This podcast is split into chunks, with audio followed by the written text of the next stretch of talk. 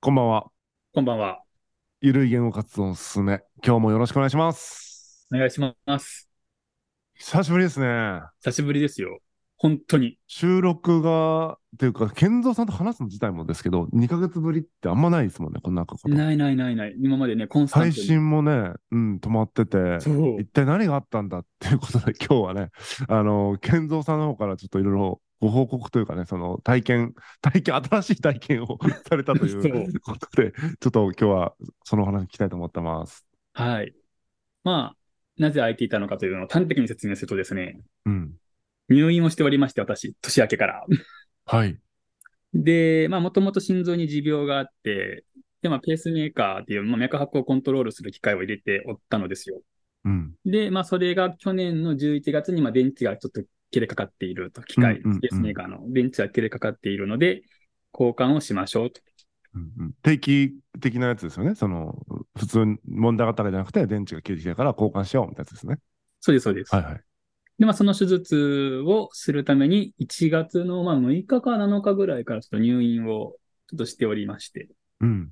で、まあ、それは福岡の病院なんですけど、まあ、そこでしていて、で、まあ、1週間ほどちょっと交換で入院をしておって、で、まあ、退院をして、うん。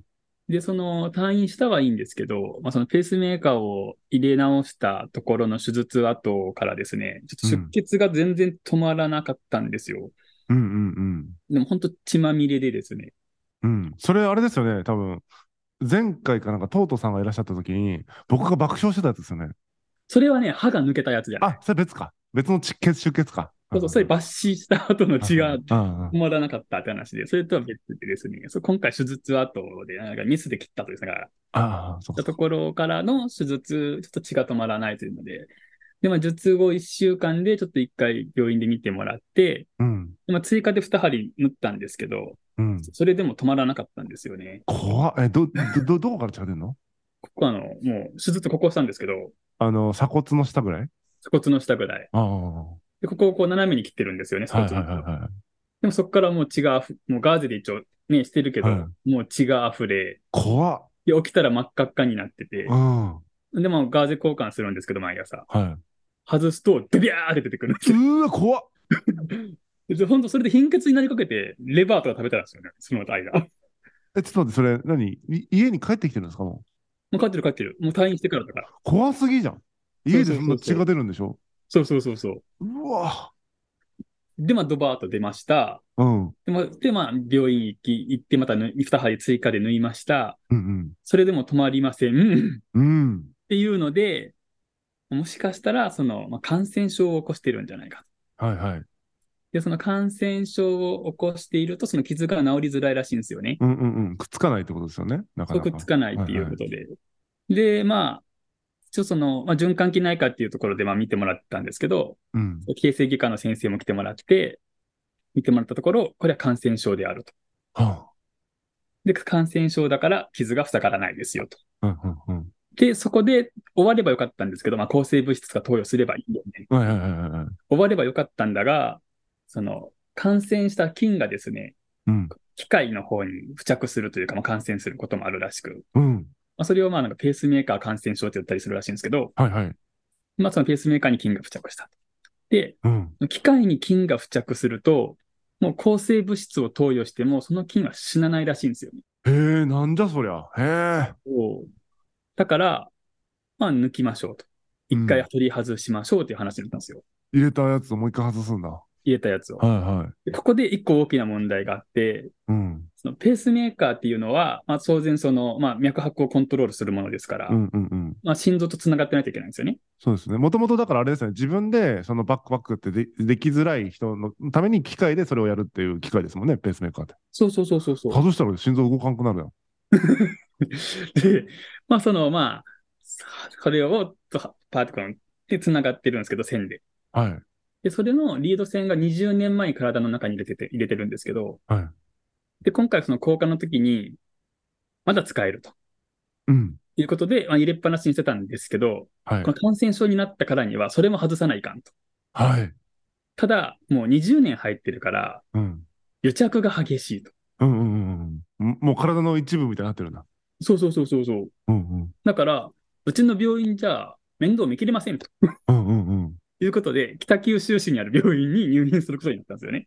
へえ、重症じゃん。そうそう、もう、そう、専門の機会があるらしいんですけど、その理由、その、癒着した行動を話すようなう。んうんうん、うん。それがその病院なくて、だから北九州の病院ならありますよっていうので、うん。えー行ったこともない北九州にいきなり入院って形で、まあ行ったんですけど、うんうん。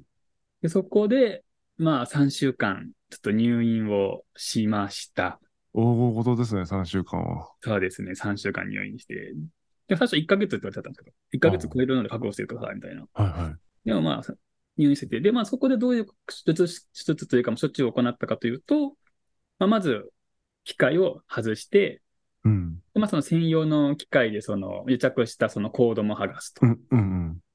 で、その時に、さっき言われたように、本当ないと脈打てないからっうん。ていうので、その、ポータブルペースメーカーみたいなやつがあって、はい。それはもう首から管をこう入れて、リード線みたいなのでうんうんうん心臓に通して入れて、うんうんそれをもう海外のそのなんか、まあ、ポータブルなんで、このまあ持ち歩く用みたいなはいはいはい。ペースメーカーがあるらしいんですよね。それは埋め込まない形でね、持ってるやつはね埋め込まない形じゃないやつうんで、それをつけて、で、その間、2週間、それをつけている間に、その感染した傷口のところをきれいにしましょうって話だったんですよはいはい。はい。ただ、僕が20歳ぐらいの時からずっとその心房細動っていうなんか新しい、その、まあ、症状があって、うんうんで。それは、要は、まあ、まあ心臓が痙攣してるみたいな感じなんですけど、うんうんうんまあその、心臓の中で電気がこう暴走している状態。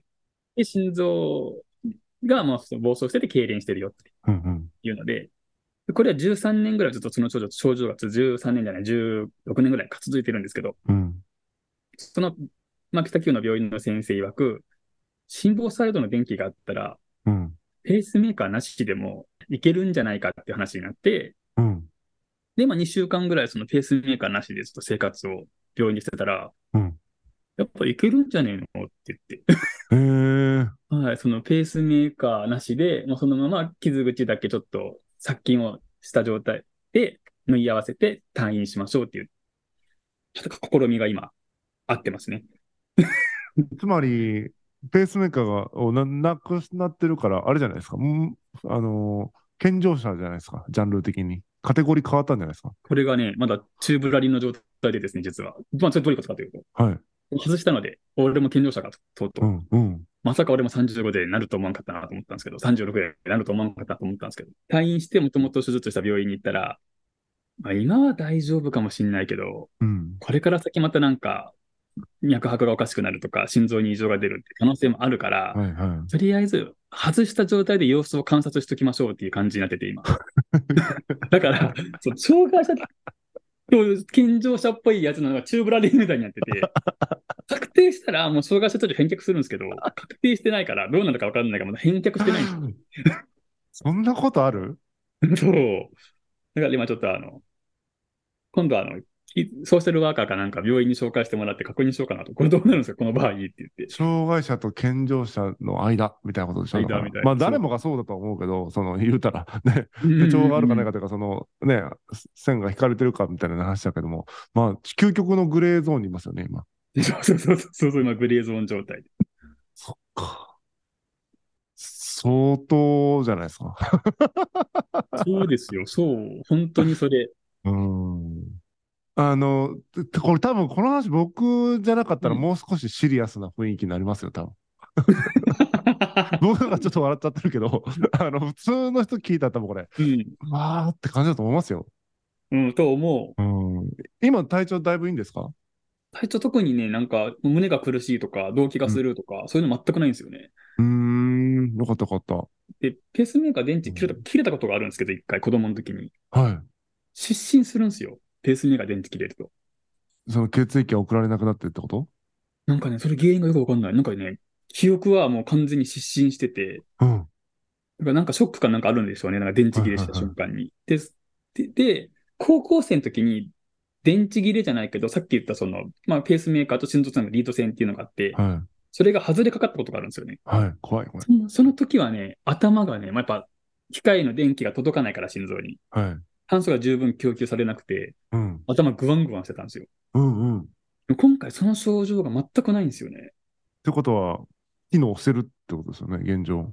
だからもう不思議でしょうがないんですよ、体動いてるのが。うん、そっか。うん。じゃあやっぱりその二十歳ぐらいから出てるその心房細動がなんかうん。ふむしろ機能してるみたいな感じなんですね。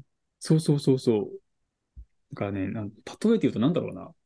あの、エヴァンゲリオンってアニメあるじゃないですか。はいはい。暴走したエヴァがアンビリカルケーブルなしで動いてるみた いな感じです。 おもれえな。そうそうそう。もうそんな感じ、そんな感じ。もう心臓の中で電気暴走してて、それがなんか逆にいいみたいな。なるほどね。うん。そっか。